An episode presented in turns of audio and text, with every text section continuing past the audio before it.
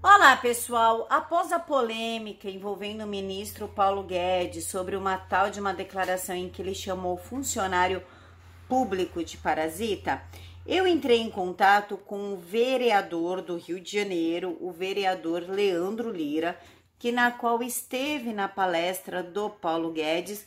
O vereador Leandro Lira é o vereador que denunciou o fim do Uber no Rio de Janeiro eu vou deixar para vocês o link aqui na caixa de informações da denúncia. E ele me contou o seguinte: assisti o seminário na FGV e em momento algum o ministro se dirigiu aos funcionários públicos em geral como parasitas.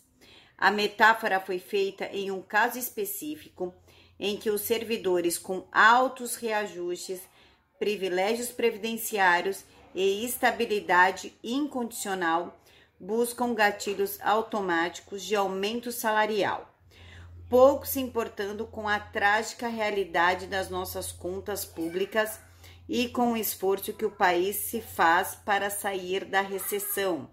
Na reportagem do Globo, distorce a fala para passar a mensagem de que o ministro quis atacar os servidores públicos.